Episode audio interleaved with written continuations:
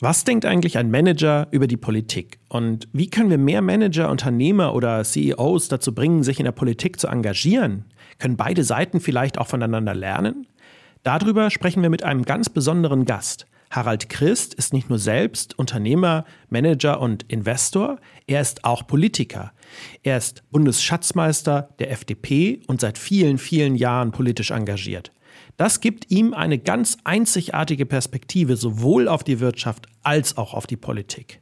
Viel Spaß nach dem Intro. Herzlich willkommen in der Chefetage, der Podcast mit Unternehmern, CEOs, Geschäftsführern und Managern. Eure Gastgeber sind Ralf Lottermann und Live Neugeboren.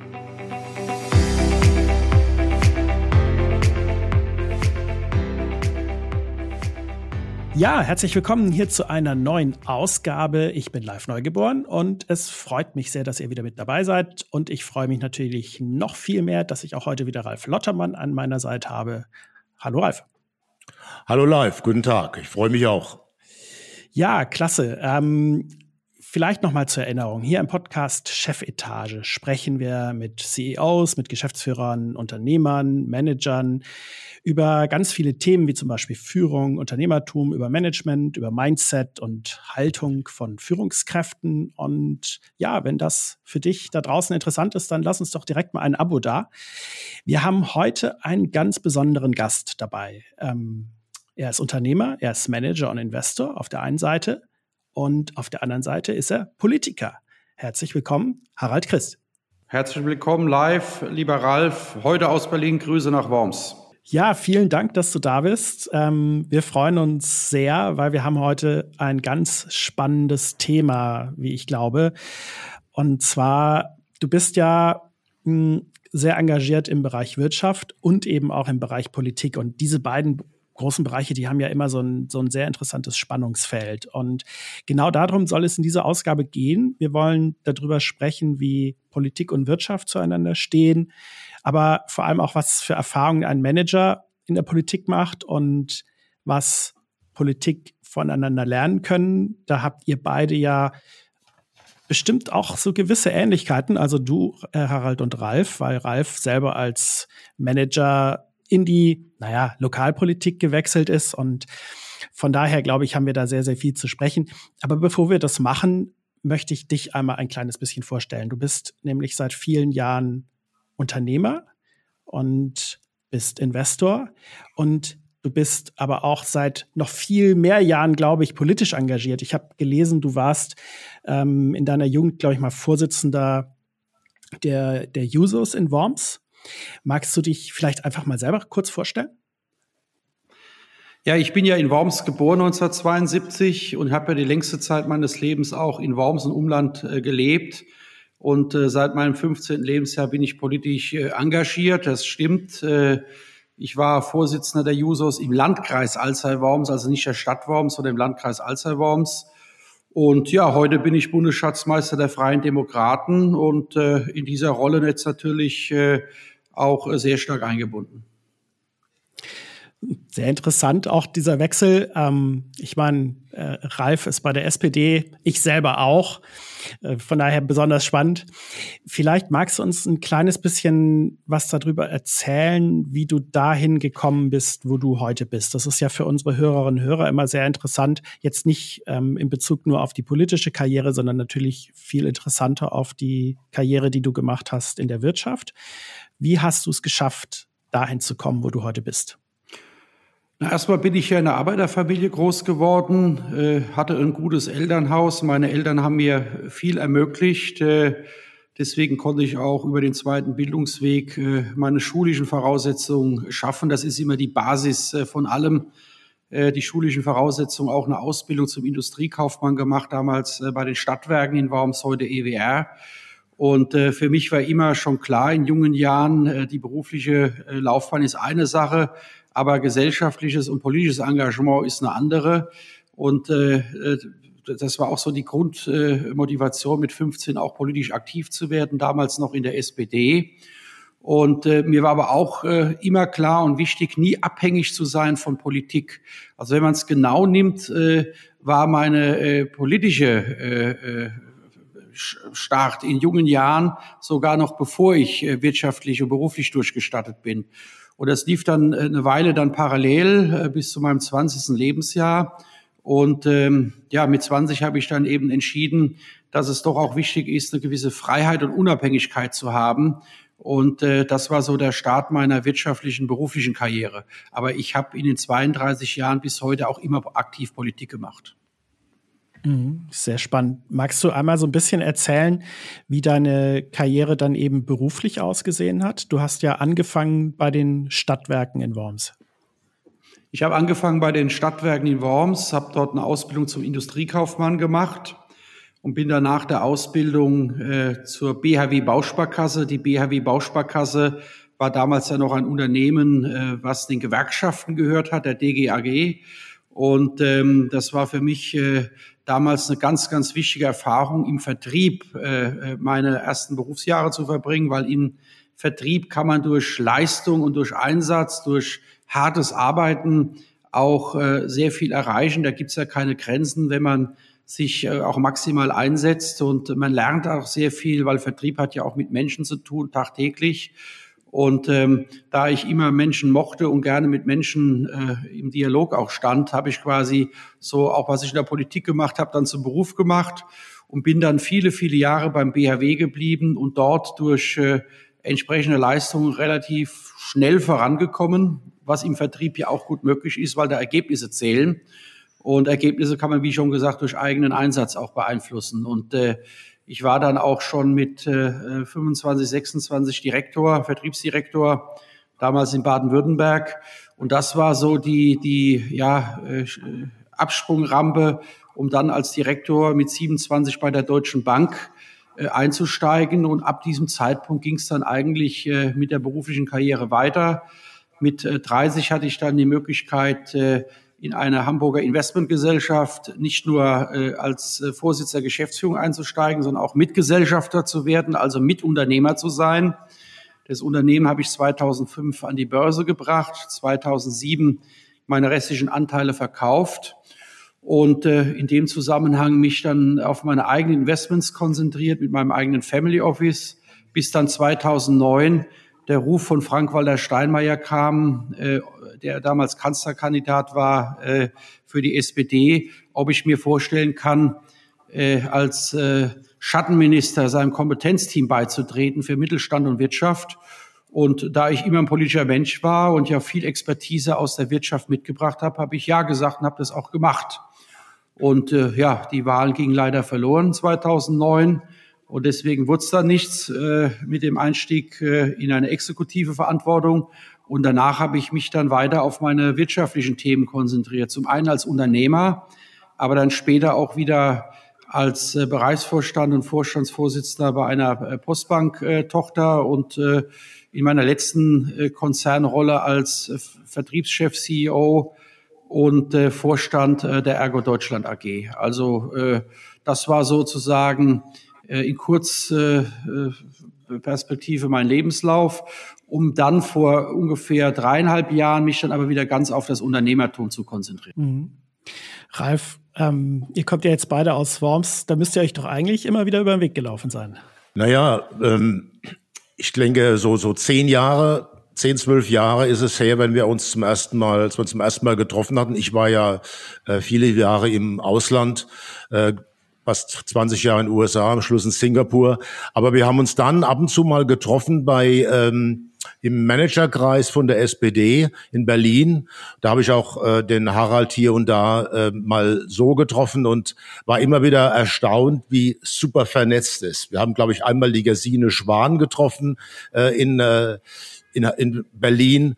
Du hast mir erzählt, du hast ab und zu den, den Helmut Schmidt getroffen. Sag mal, wie hast du das denn geschafft? Du warst ja wirklich nie in der Exekutive, du warst nicht irgendwo mal in einem Parlament. Wie hast du das geschafft, dass du trotzdem so ein Netzwerk in der Politik dir geschaffen hast? Es ist richtig, äh, Ralf, wir kennen uns seit äh, über zwölf Jahren persönlich, aber dich kannte ich natürlich schon vorher vom Namen weil dein äh, Ruf dir natürlich vorausgeeilt ist, weil äh, es äh, ganz, ganz wenige Deutsche gibt und damals äh, nur äh, man an einer Hand abzählen konnte, wer äh, eine Top-Karriere bei einem internationalen äh, Konzern gemacht hat und dann auch in den USA. Das war Ralf Lottermann und weil er ja Wormser war, war mir der Name natürlich sehr äh, geläufig und auch bekannt und äh, es hat mich dann außerordentlich gefreut, nachdem wir uns dann auch persönlich kennengelernt haben, jemanden äh, zu treffen, der auf der einen Seite äh, eine Karriere gemacht hat, international, auf der anderen Seite aber auch Werte hat und auch ein politisches Verständnis. Und äh, ja, aus dieser, äh, aus diesem Kennenlernen ist dann, würde ich sagen, eine in den letzten Jahren belastbare, äh, guter Kontakt entstanden. Wir haben uns ja auch öfter ausgetauscht. Und was mich dazu gebracht hat, war, dass ich äh, über 30 Jahre lang in mein Netzwerk investiert habe. Und zwar nicht nur in mein politisches Netzwerk, auch parteiübergreifend, sondern auch in mein gesellschaftliches Netzwerk, auch in die Kultur, in den Sport, in die Wirtschaft, also in unterschiedliche relevante äh, äh, Bereiche des, des äh, täglichen Lebens, weil ich einfach äh, äh Lust habe, mit Menschen was zusammen zu gestalten und äh, Networken ist eins meiner wirklichen Kern-DNAs und äh, äh, das ist auch etwas, was heute noch sehr viel Zeit äh, beansprucht, aber ich mache das gerne und mit Herzblut. Und ich glaube, dass andere Menschen das merken, dass äh, das Engagement nicht aufgesetzt ist, dass das Engagement nicht karrieregetrieben ist, sondern dass es mir wirklich um die Sache und um den Menschen geht. Und daraus ist dann das Netzwerk immer weiter gewachsen, hat sich entwickelt. Und in der Tat, Helmut Schmidt war für mich ja von Juso-Zeiten an ein großes Vorbild und dass ich dann im weiteren Verlauf meines Lebens die Möglichkeit hatte, mit Helmut Schmidt und auch seiner tollen Frau Loki Schmidt so einen guten Draht, so ein gutes Verhältnis aufzubauen. Darauf war ich sehr stolz, weil das ist ja auch etwas, wenn man jung ist, äh, äh, solche Persönlichkeiten der Zeitgeschichte so nah erleben und kennenzulernen, auch lange Dialoge und Diskurse zu führen, sich mit äh, makroökonomischen, aber auch äh, äh, innenpolitischen Themen äh, auseinanderzusetzen. Das hat mir in meinem Leben doch schon sehr viel gebracht, hat mich sehr geprägt bis heute. Ja, Harald, du hast ähm, meine Karriere angesprochen. Danke für das Kompliment. Äh, du weißt selbst, äh, ganz so einfach ist das natürlich nie. Ähm, geschenkt bekommt man nichts. Du hast selbst erzählt, wie hart du gearbeitet hast, um im Vertrieb nach oben zu kommen und nachher auch. Äh, bei mir war das genauso. Und wenn man so zurückblickt, auch wenn man eine super Karriere gemacht hat, man fragt sich dann doch manchmal, wo würde ich heute vielleicht was anders machen? Wo würde ich heute eine Weichenstellung machen, die ich vielleicht ein bisschen anders machen würde? Ähm, gibt es bei dir so etwas, wenn du zurückblickst, was du heute vielleicht mit im Nachhinein anders gestalten würdest? Äh, da habe ich eine ganz klare Aussage. Nein, weil jede Sache, die gut gelaufen ist ähm, und zum Erfolg gebracht wurde, hat einen geprägt, genauso wie jede Niederlage und jeder Misserfolg, der auch dazu gehört. Für mich war ja der Antrieb, äh, aus einem Elternhaus zu kommen, aus einer Arbeiterfamilie, wo meine Eltern mir viel ermöglicht haben im Rahmen ihrer Möglichkeiten, aber es sehr früh klar war, dass es auf mich selbst ankommt. Und ich auch wusste, das geht nur durch äh, harte Arbeit und das geht nur durch permanenten Einsatz. Und äh, rückblickend äh, bin ich heute in einer Lebenssituation und ich werde ja äh, nächstes Jahr 50. Äh, lieber Ralf, du hast ja, glaube ich, für meinen Geburtstag auch zugesagt am 3. Ja, vielen Februar. Dank nächstes Jahr. Da freue ich mich schon sehr drauf. Also rückblickend würde ich nichts anders machen. Ja, ich, ich würde es genau wieder so machen, weil Erfolg und auch, auch Niederlagen gehören äh, zum Leben dazu. Das sind die Narben, die äh, äh, notwendig sind, um auch eine Persönlichkeit weiterzuentwickeln, weiterzubringen, die einen auch prägen. Und äh, das äh, gehört auch heute dazu, dass man auch ein Stück weit in sich ruht, äh, weil man eben all diese Erfahrungen machen kann. Ja, das sehe ich eigentlich genauso. Also ich habe mir immer gesagt in meiner Karriere, ich gebe immer das Beste. Und wenn es nicht gut genug ist, dann kann ich auch nichts machen. Aber ich versuche immer das Beste zu geben. Und manchmal hat es halt nicht so gut geklappt. Aber im Endeffekt, äh, wie du sagst, lernt man davon auch. Und ich würde auch nichts mehr anders machen. Also da sind wir uns sehr, sehr ähnlich, Harald. Ja, das ist vielleicht auch eine Kern-DNA, äh, diese Einstellung für den Erfolg, den wir beide hatten.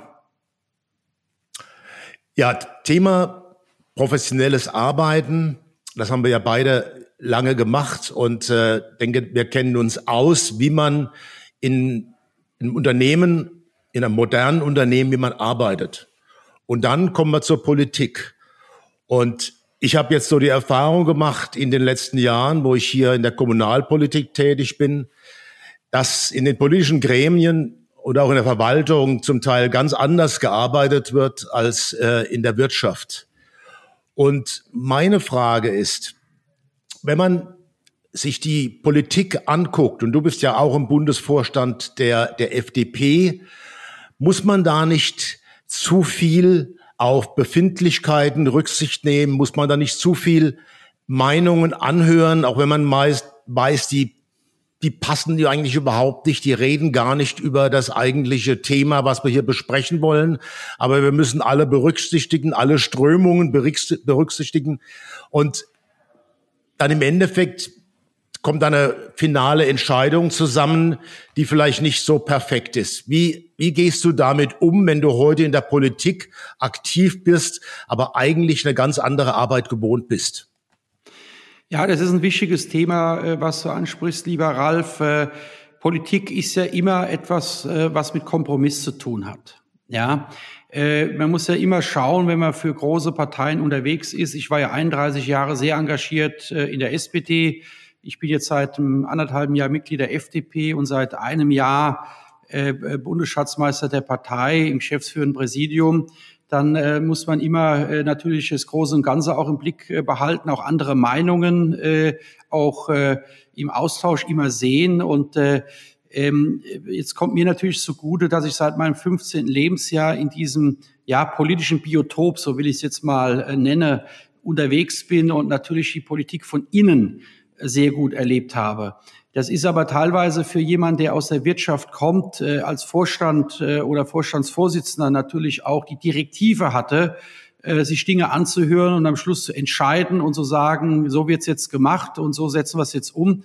Das ist in der Politik nicht so einfach möglich. In der Politik geht's immer darum, Mehrheiten entsprechend äh, zu organisieren, die dann am Ende dazu führen, dass man möglichst viel von dem, was man an Vorstellungen hat, auch in die Umsetzung bringt.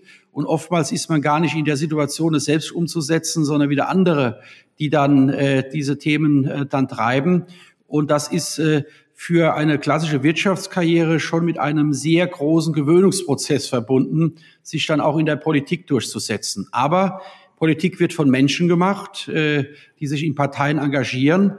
Und da gehört diese Sensibilität äh, des Miteinanders äh, tagtäglich zum Geschäft dazu. Ja, du hast da vollkommen recht. Ähm, ich war ja in vielen verschiedenen Rollen Geschäftsführer von Polen bis, äh, bis Singapur. Und äh, da war es tatsächlich so.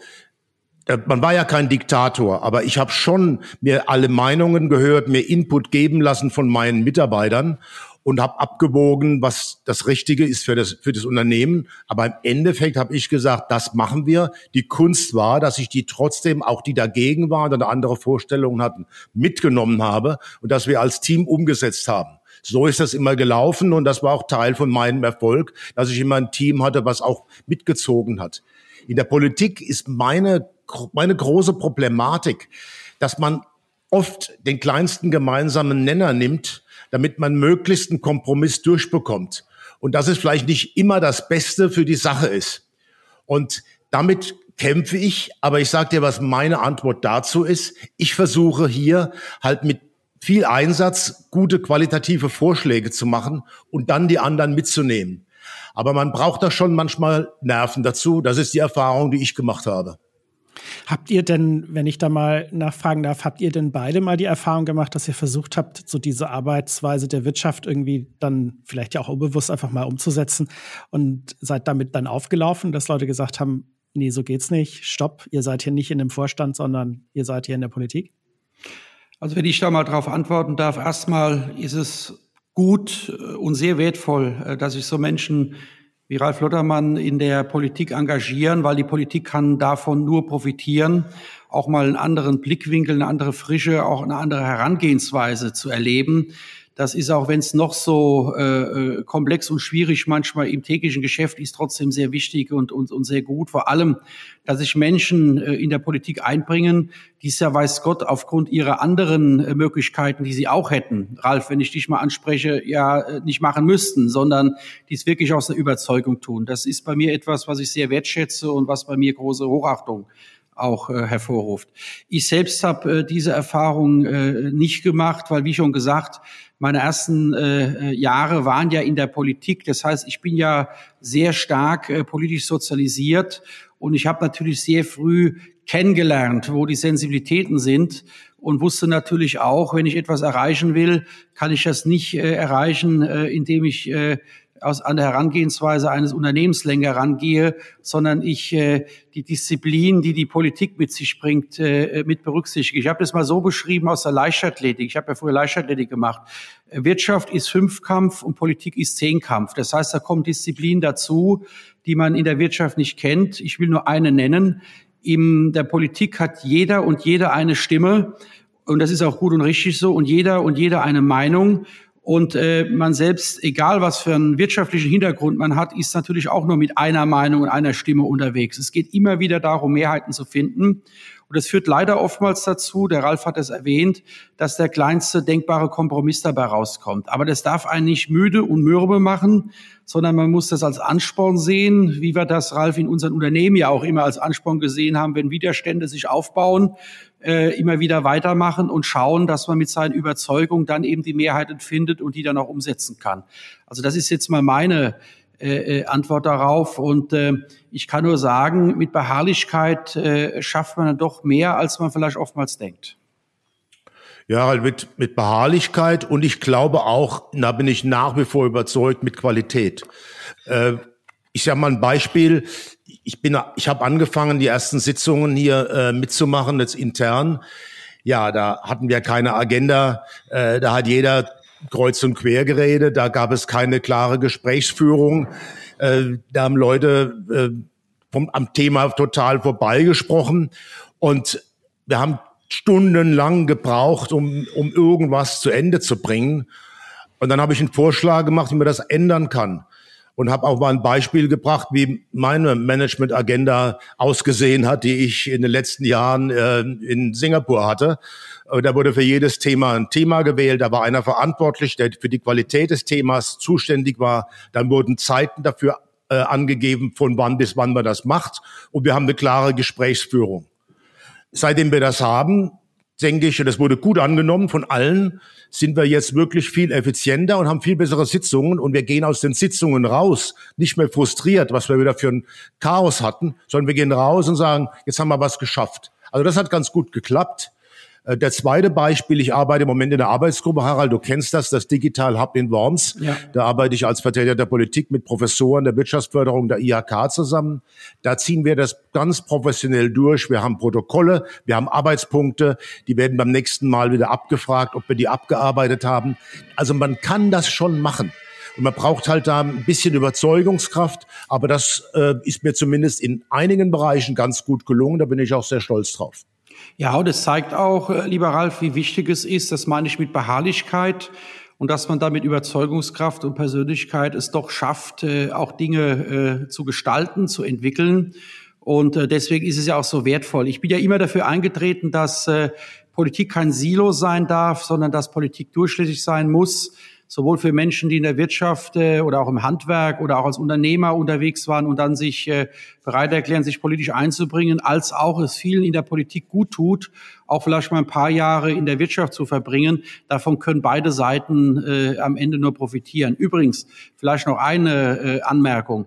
Mir hat meine politische Lernkurve, die ich gemacht habe, in meinen unternehmerischen Tätigkeiten sehr viel geholfen weil ähm, äh, in der Politik lernt man, wie schon gesagt, sehr viele Disziplinen, die man später auch im Unternehmen sehr gut anwenden und gebrauchen kann. Und weil Ralf es gerade angesprochen hat, äh, das Hub zum Beispiel in Worms, das ist ein wirklicher Leuchtturm für die Stadt. Und äh, ich weiß, lieber Ralf, da bringst du ja einen aktiven Beitrag. Äh, dass, äh, das sind genau solche Projekte, die es braucht und die auch davon profitieren, dass du dich äh, mit deiner ganzen äh, langjährigen, jahrzehntelangen Erfahrung da auch mit einbringst, weil solche Projekte kann man nur erfolgreich gestalten, wenn sie nicht nur aus der Politik, sondern auch aus der Wissenschaft und aus der Wirtschaft gestaltet werden. Das finde ich, das finde ich sehr spannend, was du sagst, weil ich hatte mit, äh, wenn ich das sagen darf, Ralf, ich hatte mit äh, Ralf vor ein paar Tagen so eine Diskussion, also dass die, die Politik was von der Wirtschaft lernen kann. Ich glaube, da sind uns, äh, sind wir hier alle am Tisch uns einig. Die Frage ist ja, kann die, kann die Wirtschaft auch was von der Politik lernen? Und ähm, ich finde tatsächlich gerade äh, so dieser Hinweis auf äh, Menschen mitnehmen, ähm, Disziplin, also diese Sachen. Ähm, ich glaube, das geht auch in diese Richtung. Und das, äh, ich habe so den Eindruck, dass das, ähm, dass, dass du das auch so siehst. Also, dass die, die Wirtschaft tatsächlich auch ganz konkret von dieser politischen Arbeit lernen kann. Ja, natürlich. Nehmen wir mal ein Beispiel. Die größte Herausforderung unseres Jahrzehnts oder vielleicht auch unseres Jahrhunderts wird sein, die sozial, ökologisch, ökonomische Transformation unserer Gesellschaft voranzubringen. Unternehmen äh, müssen verstehen am Standort, dass Klimaschutz und Umwelt äh, mittlerweile ein wichtiger Faktor geworden sind, nicht nur in Deutschland, Europa, sondern auch weltweit.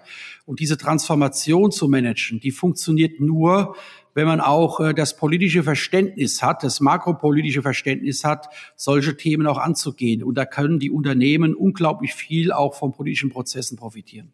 Ja, ich finde das sehr interessant, denn ich muss dir sagen, als Harald, als der live mich zum ersten Mal gefragt hat, ja, was kann denn die Politik, äh, was kann denn die Wirtschaft von der Politik lernen? Da war meine Antwort relativ klar. Ich habe gesagt, nix. Aber äh, ich habe das noch nicht so richtig reflektiert wie du und ich muss sagen, ich kann das sehr, sehr gut nachvollziehen. Ja, nehmen wir mal, ich nehme mal nur mal zwei Beispiele, lieber Ralf. Nehmen wir mal das ganze Thema Kreislaufwirtschaft, nehmen wir das ganze Thema Lieferketten. Das sind ja alles Themen, wo jedes produzierende Unternehmen, jedes Exportunternehmen, auch das Unternehmen, für das du früher Verantwortung getragen hast, das fängt ja bei Verpackung an und hört ja bei Produktion und Arbeit in anderen Ländern äh, auf. Das kann man ja jetzt äh, unglaublich im Detail, könnte man das jetzt ausführen. Da brauchen Unternehmen die politische Expertise, um diese Transformation auch umzusetzen. Und das ist in der Tat etwas, wo Unternehmen lernen können, dass sich auch die Welt ein Stück weit verändert. Äh, und zwar die Welt dahingehend verändert, dass auch die Wahrnehmung der Menschen äh, in unserem Land sich ja verändert. Also nicht nur Fridays for Future, die Demonstration, auch äh, wie, wie, wie einzelne Zielgruppen, Kundengruppen denken.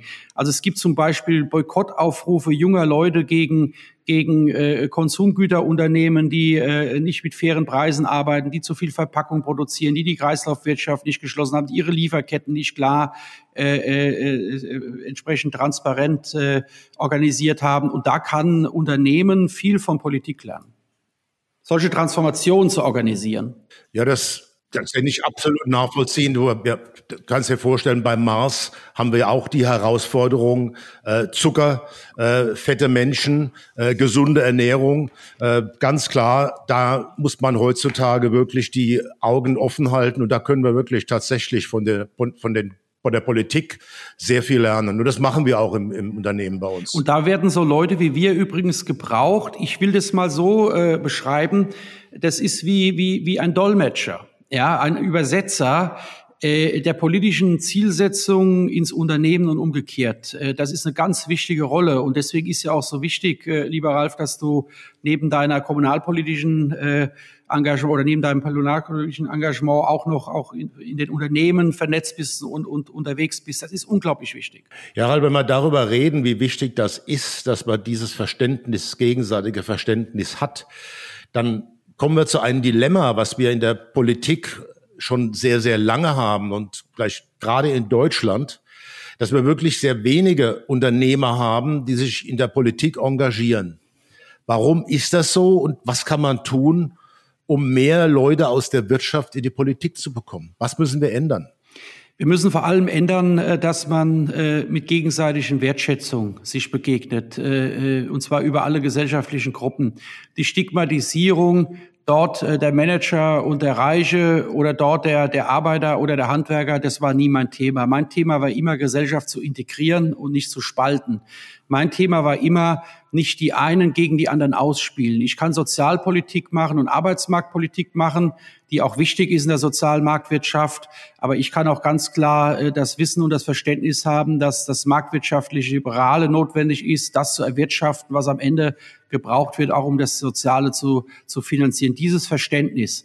Und am Ende immer wieder klar zu machen, es geht um Menschen und Menschen sind nicht gut oder schlecht, weil sie einen Vermögensstatus haben oder weil sie eine, eine Funktion haben, sondern es geht immer um den Charakter des Einzelnen. Ich kenne ganz tolle Unternehmer, die sich unglaublich sozial engagieren für die Gesellschaft, äh, für das Große und Ganze, genauso wie ich Unternehmer kenne, wo das nicht der Fall ist. Und so kann man das über alle Gesellschaftsgruppen hinwegziehen. Wir müssen raus aus dieser Neid- und Misskunst äh, Kultur, die wir leider Gottes in Deutschland verbreitet haben. Und erfolgreiche Menschen, die auch viel machen, die wollen auch ein Stück weit wertgeschätzt werden und die wollen nicht, äh, weil sie was erreicht haben, stigmatisiert werden. Und deswegen tun sich das sehr viele nicht an, weil sehr viele werden dann, wenn sie äh, sich einbringen, in die Öffentlichkeit gezerrt und da wird nicht bewertet, was sie denn tun, sondern es wird immer die Frage gestellt, ja, woher haben die denn ihr Vermögen und war das alles, äh, ist das mit rechten Dingen zugegangen? Da müssen wir wegkommen aus dieser Kultur.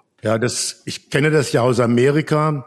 In Amerika äh, kriegst du äh, auch Feedback von der Öffentlichkeit, aber da bist du anerkannt, weil der hat was geschafft, der hat sich was hat was erreicht, der hat sich was erarbeitet. In Deutschland heißt es mehr, ja, warum hat der das und nicht ich? Und äh, damit muss ich auch erstmal umgehen lernen, als ich jetzt vor fünf Jahren zurückgekommen bin. Ja, und auch das Scheitern. Auch das Scheitern. Wenn jemand etwas tut und damit scheitert, aber was getan hat. Und wenn dahinter keine unseriösen Absichten waren, wenn einfach man äh, etwas tut, weil man von etwas überzeugt ist und damit scheitert und dann den neuen Stadt auch wagt. Das ist ja in der, weiß das ja besser als ich, äh, lieber Ralf, in der amerikanischen Kultur gehört das Scheitern dazu und nicht das Hinfallen ist ein Problem, sondern das nicht wieder aufstehen. Und äh, da brauchen wir in Deutschland, wo wir ja auch immer im internationalen globalen Wettbewerb stehen, eine ganz andere, äh, ein ganz anderes Mindset, äh, damit umzugehen. Und der Deutsche neigt halt dazu, dass er sich mehr mit der Garageneinfahrt des Nachbarn beschäftigt als mit seinem eigenen Vorgarten. Harald, du hast etwas gesagt, was äh, mir auch unter den Nägeln brennt, dass man als Politiker. Ich erlebe das nur im kleinen Rahmen in Worms, aber ich bin auch dadurch, dass ich oft in der Zeitung bin, schon viel bekannter geworden, als ich vorher war. Und bei dir ist es ja nochmal eine ganz andere Dimension. Als Politiker steht man viel mehr im Rampenlicht und in der Kritik, hat weniger Privatsphäre. Wie gehst du damit um? Ich halte es nach dem Satz von Gerhard Schröder, wer in der Küche steht, darf die Hitze nicht scheuen und äh, da gibt's halt auch mal Fettspritzer, die man abkriegt. Also wenn man äh, die Auseinandersetzung, die öffentliche Auseinandersetzung mit seiner eigenen Person nicht äh, erträgt, äh, dann äh, darf man sich machen. Ja, man muss das wirklich, das ist äh, wie alles im Leben, äh, hat das auch seinen Preis und der Preis, sich politisch äh, zu Wort zu melden, Erscheinung zu treten, Mandate zu übernehmen, ist nun mal der Preis, dass man äh, dann auch stärker in der Öffentlichkeit äh, steht und das gehört dazu. Äh, mich spornt aber sowas eher an. Also für mich ist das nie ein Grund gewesen, etwas nicht zu machen. Weil wenn das ein Grund wäre, etwas nicht zu machen, dann würde ich mich ja einschüchtern lassen. Und ich war in meinem ganzen Leben nie so unterwegs, dass ich mich einschüchtern lasse. Sonst wäre ich nicht dahin gekommen, wo ich heute bin.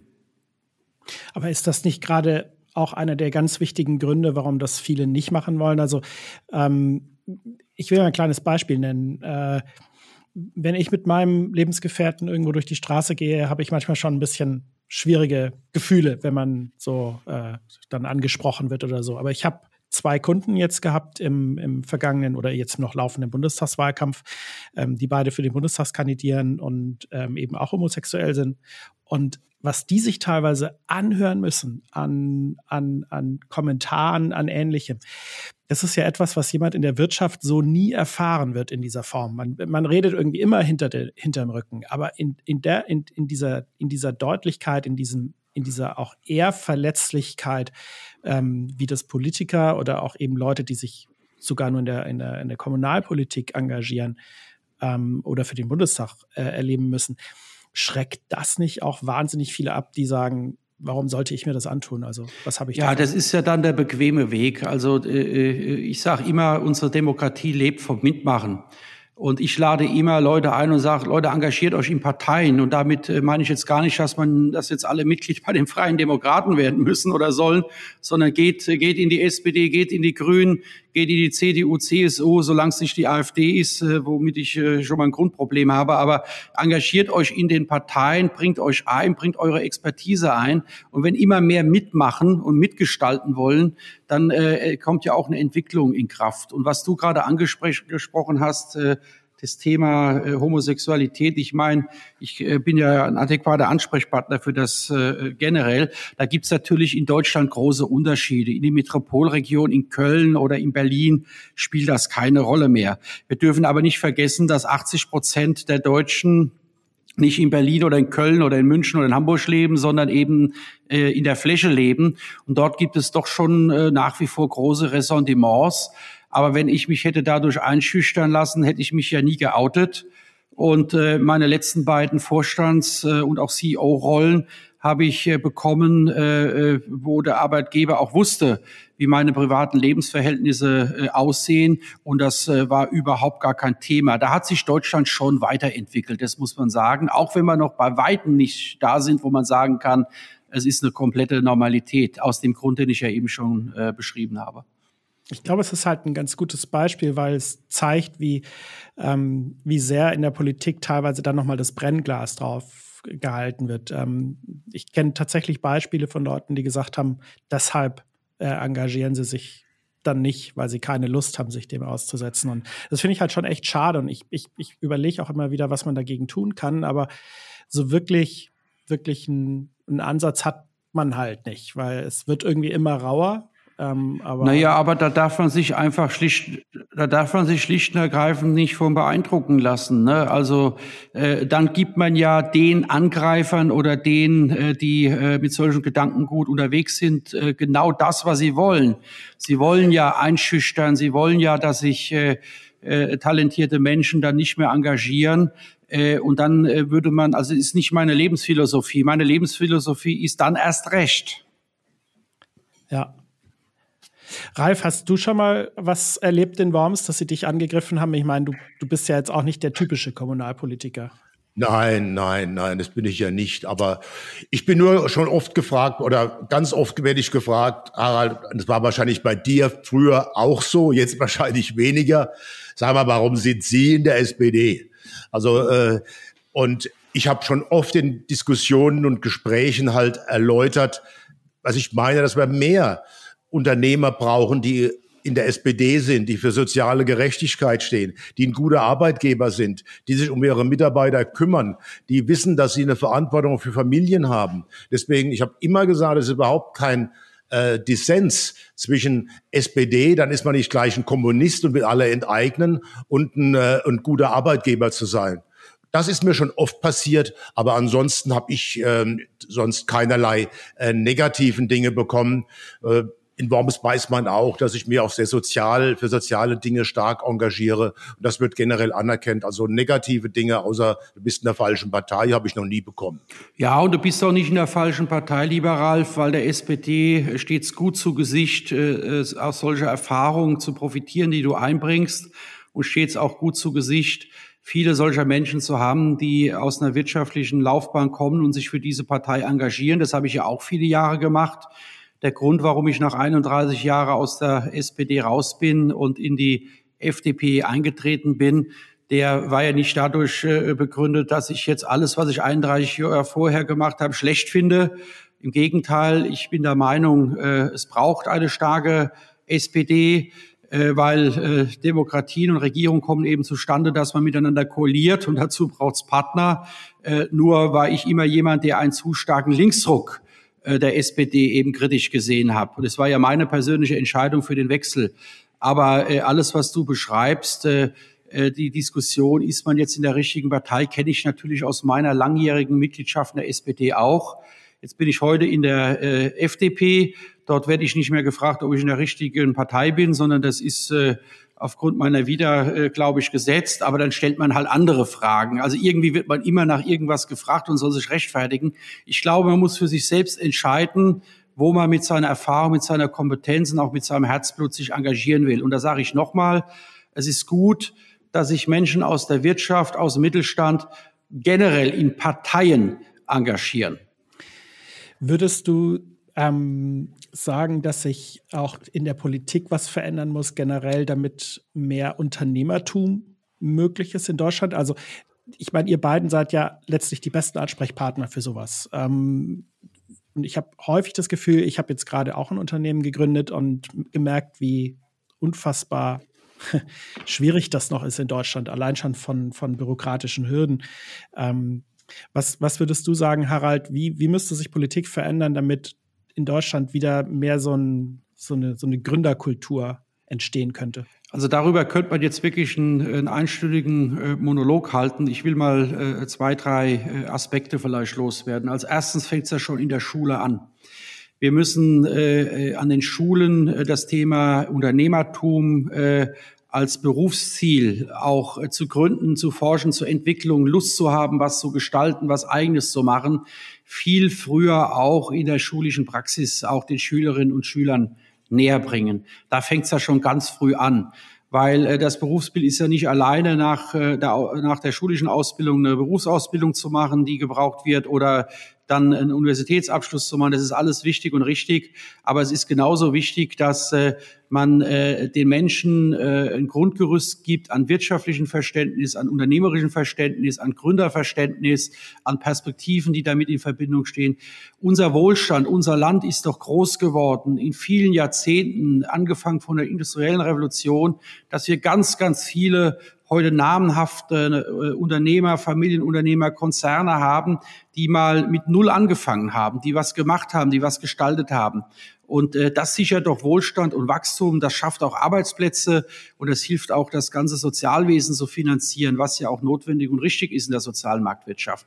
Da müssen wir den Menschen ein bisschen den Angst, das Angst nehmen. Vor allem müssen wir ein anderes Verhältnis zu Risiko äh, auch äh, ähm, äh, entwickeln. Weil Risiko ist ja nicht nur Risiko, dass man alles verliert, Risiko ist ja auch Chance.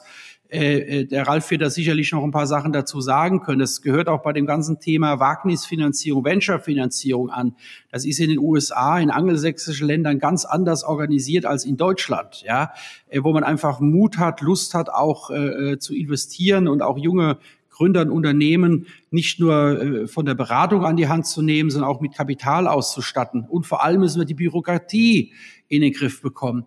Wir haben ja äh, Gründer, die sind ja, bevor sie überhaupt gegründet haben, schon äh, im Bürokratiemonster drin. Und bevor die überhaupt den ersten Euro verdienen, müssen sie schon so viel Beiträge bezahlen, haben schon so viel Kosten produziert und kriegen dann nur Barrieren aufgestellt. Das muss einfach besser werden. Wir brauchen sowas wie einen Gründercoach auf kommunaler Ebene, auf Landesebene, auf Bundesebene, das, wo, wo, wo das auch gefördert wird. Und deswegen ist ja auch das Hub zum Beispiel in Worms äh, ein wirkliches Leuchtturmprojekt. Und da habe ich eine äh, viel Erwartungshaltung und auch Perspektive, äh, dass das wirklich zum großen Erfolg wird, weil das ist genau der richtige Weg, sowas auch kommunal zu organisieren. Ich kann, ich kann so viel von dem, was du sagst, so gut nachvollziehen, als ähm, Ralf und ich jetzt vor einem Dreivierteljahr ähm, die Agentur, die wir beide führen, ähm, gegründet haben erste Post, die ich gekriegt habe, war von der Gebühreneinzugszentrale des öffentlichen Rundfunks.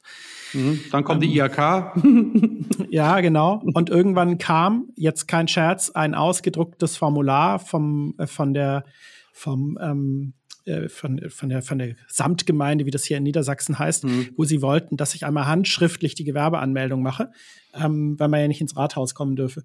Mhm. Ähm, und als ich dann angerufen habe, gefragt habe, ob ich das PDF auch irgendwie per E-Mail haben könnte, ähm, gab es erstmal ein größeres äh, Problem damit. Also es war schon, und ja, irgendwie irgendwelche Offiziellen vor Ort haben sich bis heute übrigens nicht gemeldet. Ne? Also so mal vielleicht begrüßen oder so. Hätte ich gedacht. Ja, ja, das Aber ist, also wir haben, wir haben für, für, für, für viele junge Unternehmen oder Leute, die auch wirklich äh, äh ihr Leben selbst gestalten wollen, auch das äh, Risiko eingehen, äh, äh, als Selbstständiger was aufzubauen, ich sag mal, an der Willkommenskultur äh, für solche persönliche Initiative äh, mangelt es Land auf Land ab. Ja, du hast recht. Ich habe da auch meine Erfahrungen gemacht. Ich habe ja selber äh, nach meiner Karriere bei Mars noch mehrere Jahre für Private Equity Firmen gearbeitet und habe da auch äh, mit kleinen Gründerfirmen gearbeitet. Und ganz klar, Risiko muss man da eingehen. Und wenn man zehn Investitionen macht in Startups, da äh, gehen vielleicht zwei auf, wenn man Glück hat. Aber man muss es probieren. Und wenn man das nicht probiert, dann kann man auch keinen Erfolg haben. Denn Risiko und Chance äh, sind es gleich auf der, äh, der beide Seiten einer Medaille. Also die Erfahrung habe ich auch gemacht und du hast unser äh, neues Gründerzentrum, den Digital Hub in Worms angesprochen. Da wollen wir genau so etwas machen, dass wir junge Gründer äh, an die Hand nehmen, die unterstützen, die beraten, dass wir einen Projektleiter haben, der definitiv da ist und vor allem wir werden die verbinden mit der Wirtschaft in Worms und äh, werden dann ganz enge Verzahnung äh, zusammenbringen und das wird hoffentlich klappen. Ja, ich glaube, ähm, Live 4 haben jetzt da wirklich viel äh, große Themen diskutiert und auch äh, ein tolles Zwiegespräch gehabt, Harald. Wir haben vielleicht zum Schluss noch so eine Kurzfragerunde, die vielleicht nicht ganz so ernst gemeint ist, aber das wird vielleicht der Live noch machen, oder hast du noch einen anderen ja. Punkt, Live? Nee, absolut. Also äh, vielleicht den Punkt, dass ich mir wünschen würde, wenn äh, du dann in Worms mit dem Gründerzentrum durch bist, dass du dann ähm, hier hoch in den Süden von Hamburg mal kommst ähm, und das dann hier auch mal machst. Das wäre vielleicht ganz cool. Und vielleicht, Harald, äh, kommst du jetzt zur Unterstützung dazu? Das wäre okay. Äh, ja, wir haben, wir haben ein paar, wir haben ein paar Fragen. ähm, die erste, Ralf, die stellst du, oder? Also das ist. Das also Harald, die erste Frage. Jetzt mal ganz Hand aufs Herz. Worms oder Berlin? Worms ist immer meine Heimat. So, wir werden das Ganze ausstrahlen nach der Bundestagswahl, aber trotzdem vielleicht mal die Frage, was wäre der lieber, CEO oder Minister? Ganz klar Unternehmer. LinkedIn oder Twitter? Beides nutze ich. Kein Favorit? Nein. Jetzt wird schwierig. Ähm, größeres Vorbild, ähm, beeindruckendere Personen, Helmut Schmidt oder Hans-Dietrich Genscher? Das sind beides äh, zwei beeindruckende Personen. Ich war mit Helmut Schmidt äh, sehr eng verbunden, wie schon gesagt. Deswegen äh, bin ich äh, von meiner ganzen äh, Lebensentwicklung sehr stark geprägt von Helmut Schmidt. Aber es ist ungenommen, dass äh, Hans-Dietrich Genscher äh, unglaublich für das Land äh, geleistet hat, auch für die Wiedervereinigung unseres Landes. Und deswegen sind beide Persönlichkeiten in meinem Leben sehr wichtig. Ralf, die letzte Frage, das ist wieder deine. Ja, dann fragen wir mal die berühmte, also es ist nicht die Prosecco-Frage von Per Steinbrück, aber ein bisschen abgewandelt. Was ist das Mindeste, was du für ein Rotwein bezahlen würdest? Eine Flasche? Das Mindeste. Hm. Ich bin, ich trinke gerne mal einen Rotwein, aber ich bin kein Weinkenner und deswegen kann man mich mit einem hohen Preis beim günstigen Wein relativ äh, schnell äh, hinters Licht führen, weil ich es gar nicht merken würde. Aber äh, ich würde sagen, so ab 15 Euro ist das äh, in Ordnung. Ich glaube, das ist dann schon wieder, das sind Fragen, die in der Wirtschaft einem nie jemand stellen würde und in der Politik soll man dann ständig darüber reden, wie viel Geld der Wein kostet oder wie viel wohl die Butter im Supermarkt kostet. Aber das sind halt die Unterschiede. Und für Vielen 15 Dank. Euro gibt es einen guten rheinhessischen Wein. Absolut. Absolut. Vielen herzlichen Dank, dass du da warst. Das war sehr, sehr spannend. Wir haben eine allerletzte Frage. Ähm, wo ich gespannt bin, was du ganz spontan sagst. Und zwar, ähm, wir haben viele interessante Leute noch eingeladen und auch Zusagen. Aber wen würdest du denn gerne hier im Podcast mal in einer der nächsten Folgen gerne hören? Ach, ich glaube, der Volker Wissing wäre schon ein spannender Kandidat, äh, um ihn mal zu hören. Und äh, äh mindestens genauso spannend wäre auch Andrea Nahles, aber die wird es nicht machen. Wir werden beides probieren. Prima. Schauen wir mal. Okay. Ja, vielen Dank. Ralf, okay. hast du ja, noch? Harald, vielen Dank. War ein super Gespräch. Ich glaube, wir haben ganz gut die Bälle hin und her gespielt. Man merkt, dass wir beide da aus dem gleichen Background, sowohl von der Wirtschaft wie auch von äh, der Parteienlandschaft kommen. Hat mir viel Spaß gemacht. Danke, lieber Ralf, und äh, danke für die tolle Moderation, auch für die Möglichkeit, beim Podcast teilzunehmen. Und Ralf, ich kann nur noch mal sagen, bring dich weiterhin ein für Worms, in Worms und auch für das Hub, äh, was wirklich äh, großen Erfolg verdient hat. Du tust mit deiner ganzen Erfahrung da einen ganz wirklich wichtigen Beitrag auch leisten. Vielen, vielen Dank. Vielen Dank. Danke, Harald. Wenn euch das gefallen hat, dann lasst uns ein Like da und dann hören wir uns bei der nächsten Ausgabe wieder. Bis dahin erstmal. Tschüss. Tschüss, alles Gute.